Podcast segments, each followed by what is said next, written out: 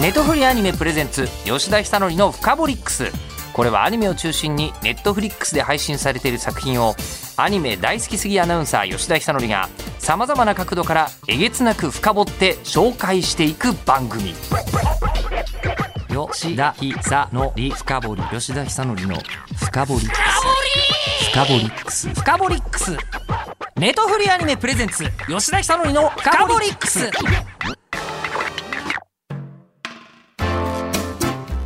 でそのあのこうまあ非常にこうモンスターハンターのことを理解した人があのこう脚本作ってくださってたんだと思うんですけど、あのはい。そうは言ってもああやっぱり作った側じゃないと気づかないのかみたいなあのこう、藤岡さんが監修した部分っていうのはなんかあったんですか、どうしてもその戦う戦わないっていうか、そのモンスターをどう扱っている世界なのかっていうのが、端々どうしても出てくるんで、うん。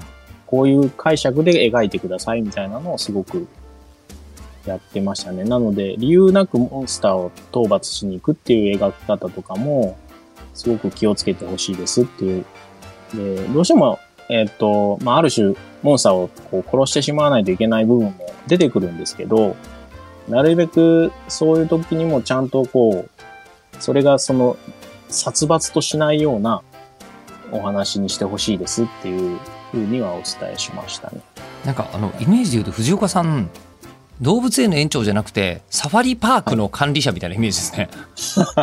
そうかもしれないですね。あの檻の中に入れないで送った置いてあるんだよモンスターたちをみたいな。あの、モンスターハンターの最初の時によく話に出たのが野生の王国っていう昔、はいはいはあいはい。の、動物のなんかドキュメンタリー番組みたいなのがあったんですね。えで、それって基本的には動物のお話というか、うん動物が主人公の、こう、ドキュメンタリー番組なんですけど、うん。なんかそれとかすごい話題にやっぱ出ててずっと、動物ならではのその、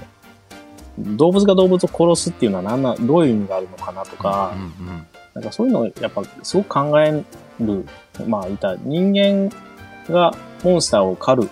ことに意味があるっていうことは、動物が動物を殺すことにも意味があるっていうのうんを、ちゃんと描かないとそこって嘘になっていくよね、みたいなのを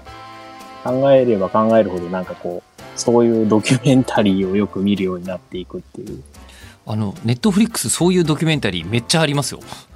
そうですよね。ええ僕よく見てますそれは。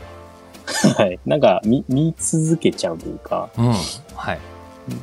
はい。なんかそういうリアルを感じながらファンタジーを想像するっていうのはやっぱ楽しいなとは思ってます。えじゃあもしかして藤岡さんの頭の中にはこのモンスターがこのモンスターを食べて、えーこの群れとこの群れがぶつかってみたいな頭の中に生態系があったりするんですか、まあこういった映像作品、まあ映画の時もそうだったし、CG の時もそうなんですけど、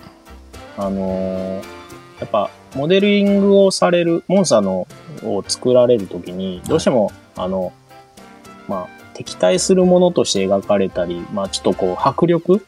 を出そうとされるので、うん。結構こう、トゲ、尖らしたりとかするん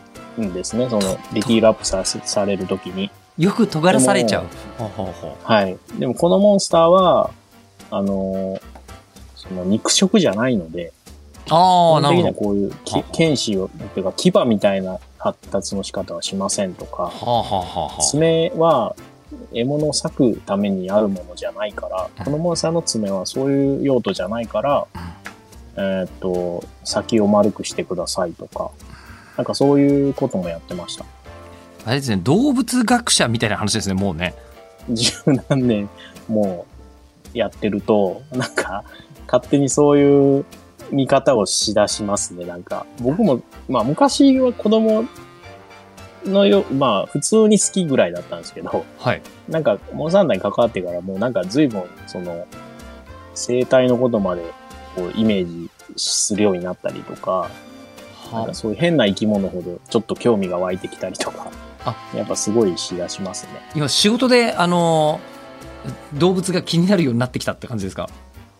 そうです、そうです。すごい、こう、こんな生き物おんのみたいな興味がどんどん湧いていくというか。はあ、でしかもなんかね世の中にはこうあのうなぎのことだったらこの人に聞けば全部わかるよねみたいなあの学者さんとかいるじゃないですか。はい。ですよねでそういう意味で言うとじゃあこうなんですかアフトノスのことだったら藤岡さんに聞けばわかるよねみたいな状態に今なってるってことですか？そう思われる立場立ってるんで、何でもかんでも僕のところに聞かれるっていうのがあって、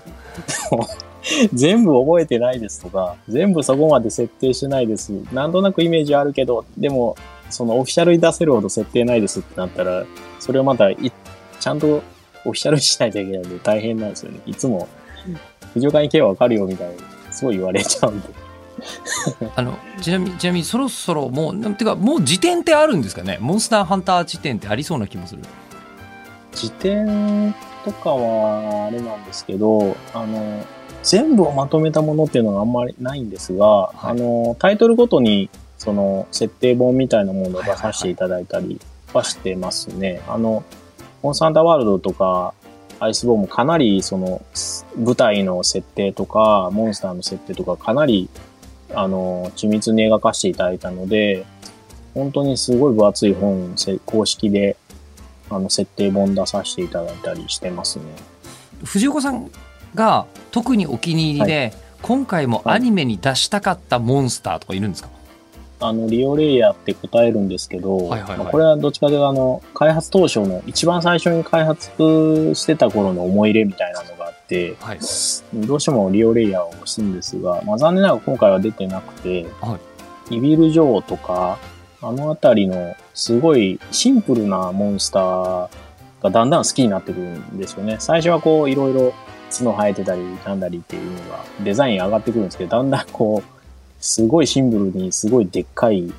ィラノサウルスの凶暴なやつみたいなのがどんどん好きになってくるっていう。はあ、確かにイビル・ジョーってどちらかというとなんていうんですかねはい。あのこう凶悪なあの手足が生えたオタマジャクシみたいなルックスですかね。手足がないと思う。そうですよねうん。なんか、でもすごい凶悪そうに見えるっていうのが、うんなんか別にとてつもない角が生えてるわけでもないし、うんうんすごい爪が鋭いわけでもないけれども、すごい強そうに見えたり凶暴そうに見えるっていう、そのシンプルな強さみたいなのを感じるモンスターがどんどん好きになってくるので、ビビル・ジョーは好きですね。ではい今回はアニメではいプレイするというか、実際にこうはい見るものなわけですよね。はい。そうするると、そのゲームだったらそのやっぱり倒した時の喜びとかあそのい出てきた素材がの、ね、望み通りだったことの嬉しさみたいのが、あのはい。肝だと思うんですけど今回のそのアニメの肝って何ですかね？藤岡さんが考える。あの、やっぱさっきも言言ったんですけど、やっぱキャラクターにフォーカスできてるっていうのは、やっぱりすごく物語としてのうん楽しさというか、単純にそのモンスター出てきてかっこいいっていうだけじゃない、その成長を感じれたり、キャラクターにこう感情移入できたりするっていうのが、やっぱアニメとか、まあこういうお話を見るものでは独特なものなので、ゲームってそこに干渉できるので、うん。どうしてもこう自分の好きな方に動けたりするっていうのがあるんですけど、アニメとか、まあ映画っていうのは、基本的にはこう、自分たちが見るしかないっていうんですけど、逆に言ったらその見るしかない中で得るものがすごく大きいので、その辺がすごく、なんていうかな、今回アニメやらせてもらって、キャラクターのその成長を色濃く描くっていうのができたので、自分としても見て、なんか、こう、すごいいい話だなって思ってます。思わずこういうの作ってると子供の頃見てたものとかの影響とか受けちゃうじゃないですか。あのこうあはい。藤岡さんあのやっぱり子供の頃なんですかね、はいのび太の恐竜とかそういうの見てたんですかね？あのーそうですね。でも、ドラえもん、のび太の恐竜とかは、やっぱちっちゃすぎて、見た記憶はあるんですけど、なんとなく好きだったぐらいなんですよね。でもなんか、大人になっても改めて見てすごいアニメだなって思って何回も見たのがなんか、ガンバの冒険とか。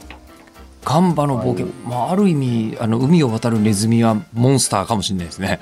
もうね。なんか、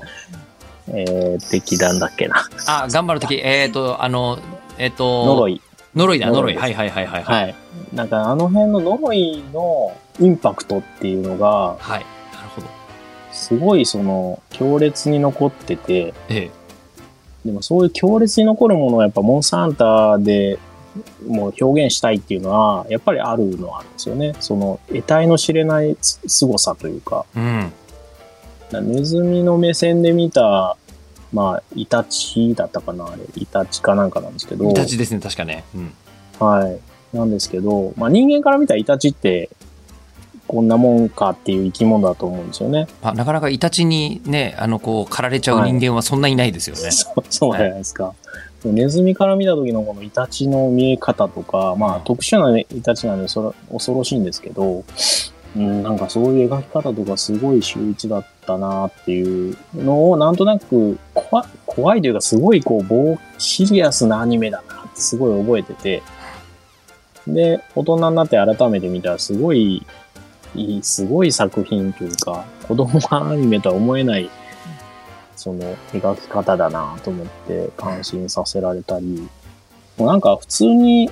アニメはアニメでもうエンターテインメント的にいろんなジャンルが好きでしたね。大人になってから見出したのも、あの、大人になってから学生か、おですね、大阪来て見たの、ジャイアントロボとかも、あの、OVA のジャイアントロボにすごいハマって、めちゃくちゃ名作ですよね。めちゃくちゃ未だに好きなんですけど、なんかやっぱ衝撃を受けるんですよね。なんか、すごいアニメだなっていう。うん。でキャラクターの話すセリフのこのテンポの良さとか、いろんなものがこう、ブワーって押し寄せるアニメだったんで、なんか未だに好きですね。で、今回も、あの、また、はいえーこう、あのー CG アニメとしてはい。関わるわけじゃないですか。はい。やっぱ感慨深いものがあるんですか？いや、それは、そうですね。映像作品ってやっぱ、あの、モンスターハンターって、もともとそのゲームを広めたいなって思いながら、もちろん作ってるんですけど、僕自身はその世界観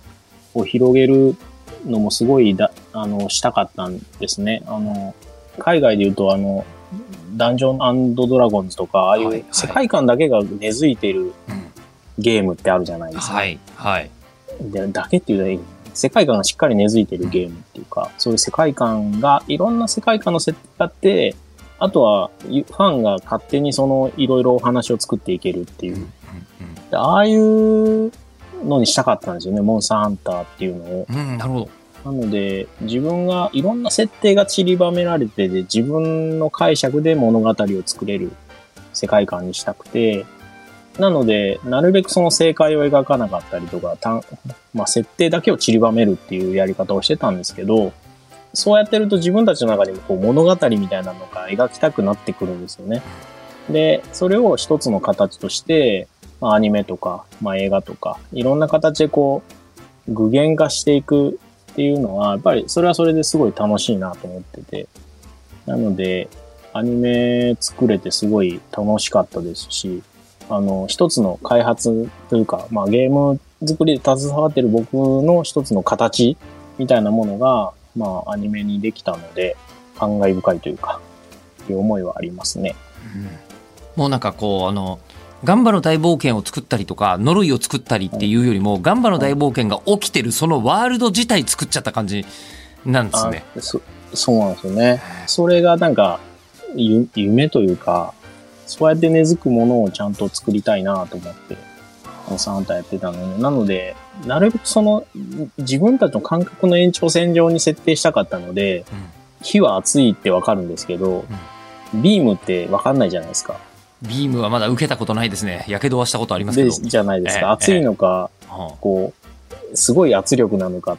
うん冷たいのかわからないじゃないですか。でも火って熱いってわかるじゃないですか。なので、その火がすごい勢いで出れば、わ、すごい火だ、すごい熱そうってわかるんで、そういったものの延長にちゃんとベーシックな、その設定を置いて、そのさらに先に、まあ、不思議なものを置いていくっていうふうに考えてましたね、ずっと。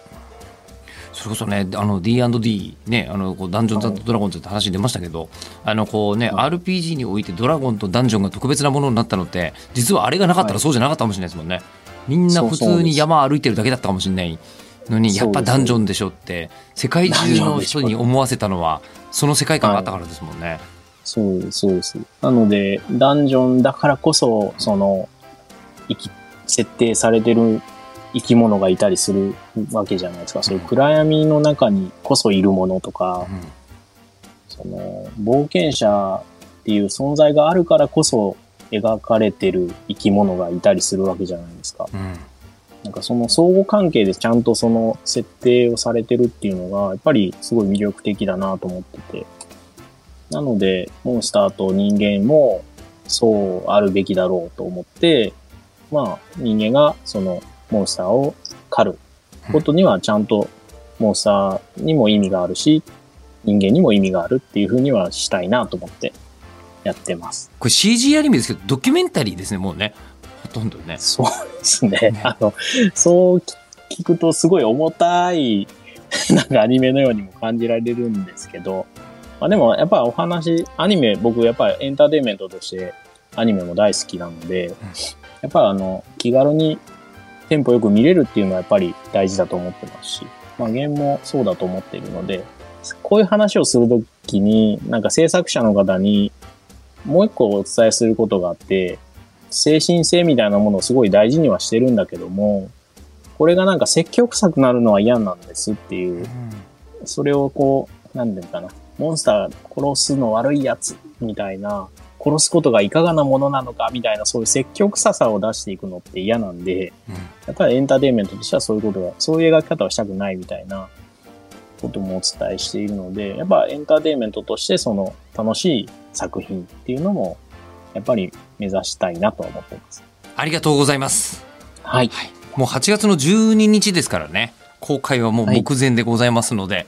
ぜひネットフリックスでご覧いただきたいと思いますということですね。えはい。モンスターハンターレジェンド・オブ・ザ・ギルドからモンスターハンターのシリーズディレクターカプコンの藤岡要さんにお話をお伺いしましたどうもありがとうございましたありがとうございました。ネットフリーアニメプレゼンツ吉田久典のフカボリックス番組ツイッターもあります。アットマークフカボリックスをぜひフォローしてください。ではまたお会いしましょう。ネットフリーアニメプレゼンツ吉田久典のフカボリックス。ここまでのお相手は日本放送アナウンサーの吉田久典でした。